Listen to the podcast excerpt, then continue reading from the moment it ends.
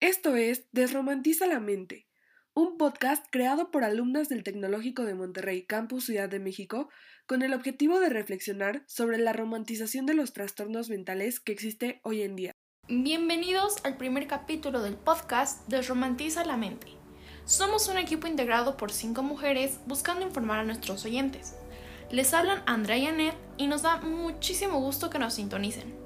Como claramente su nombre lo indica y lo han de haber intuido, nuestro tema principal a lo largo de cada capítulo será la romantización de los trastornos mentales a través de diferentes medios, sus causas y consecuencias. Pero para lograr entender esto, primero debemos comprender los conceptos básicos relacionados a ello. Pues así como mi compañera lo dijo, para lograr entender qué es esto de la romantización de los trastornos mentales, pues primero debemos comprender cuáles son las bases relacionadas a este tema. Empecemos con los trastornos mentales. ¿Sabes qué son?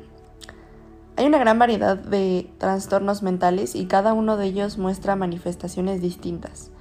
En general, se caracterizan por una combinación de alteraciones del pensamiento, de la percepción, las emociones, la conducta y las relaciones con los demás. Según la OMS, la Organización Mundial de la Salud, en pocas palabras se infiere a la ausencia de salud mental. Teniendo esto en cuenta, no dudo que en algún momento de pues la vida hayan escuchado este término, el de salud mental.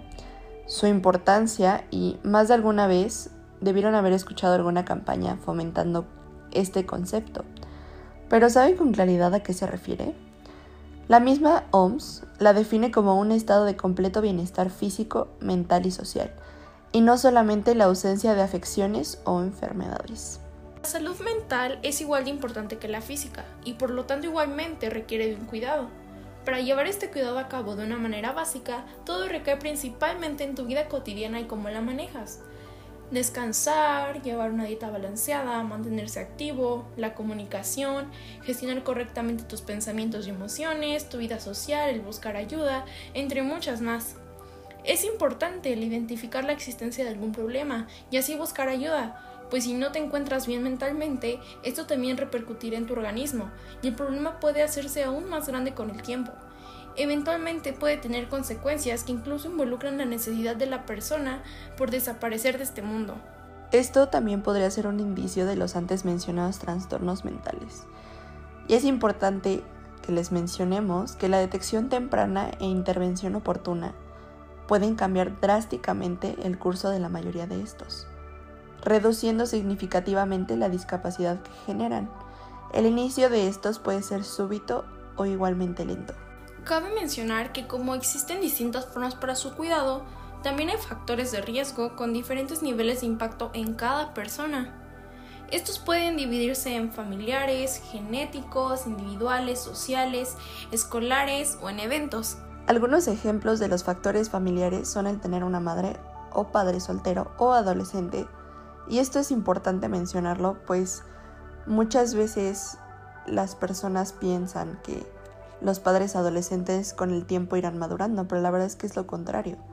La mayoría de ellos presenta después la necesidad de vivir su juventud teniendo hijos y eso es algo que realmente ya no puede suceder, pues las responsabilidades que tienen son diferentes. Vivir en una familia numerosa o disfuncional.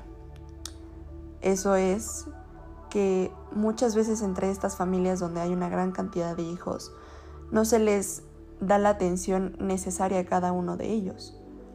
Una separación de los padres, la negligencia, una disciplina rígida o problemas mentales en los padres. Y es interesante entender que la mayoría de las veces estos ambientes en los que la persona se ve expuesta ni siquiera pueden parecer dañinos al principio, pero a la larga repercuten severamente en cómo una persona maneja incluso sus relaciones interpersonales, pues los patrones sociales y de comportamiento de los padres es algo que casi siempre se repiten en los hijos. Los genéticos son aquellos que dependen de la cercanía genética con sus padres biológicos, generando un factor hereditario en caso de que estos sufran de algún trastorno mental. Los individuales se refieren a autoestima baja, aislamiento, dificultades en el nacimiento, apego a la infancia, daños cerebrales, impulsividad o enfermedades crónicas, entre otras. En los factores sociales se habla de una desventaja socioeconómica. La discriminación hacia estas personas, la violencia, la escasez de servicios de apoyo o aislamiento social. Y esto es algo que afecta gravemente a la manera en la que la persona pueda reconocerse. Pues muchas veces vivir en este ambiente de hostilidad sobre incluso que una persona tenga un trastorno mental y que ni siquiera ella se dé cuenta que lo tiene, puede afectar gravemente la manera en que lo maneja. Escolarmente hablando, nos referimos a fracasos, deserciones, falta de expectativas, rechazo o insatisfacción. Y para finalizar esta clasificación, los eventos considerados factores de riesgo incluyen abusos, accidentes, desempleos, falta de hogar, enfermedades, muertes, encarcelamiento, pobreza o desastres.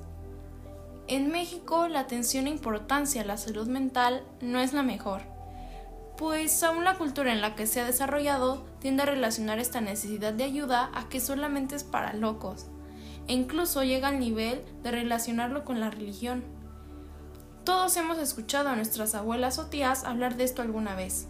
Afortunadamente, con el tiempo ha incrementado positivamente el número de pacientes que piden ayuda, pues con la modernización de nuestro mundo, la capacidad de los jóvenes de comprender que la salud mental es muy importante cada vez se manifiesta más.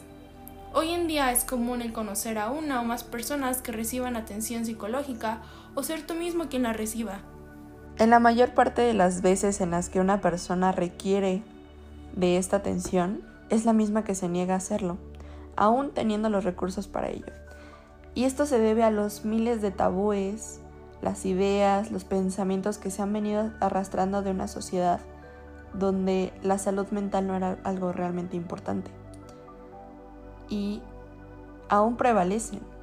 Pero este tema lo dejaremos para el siguiente capítulo. Muchas gracias. Recuerda escuchar nuestros demás capítulos para informarte sobre temas relacionados. Que tengas un excelente día y recuerda que la salud mental es parte de nuestro bienestar. Dale importancia.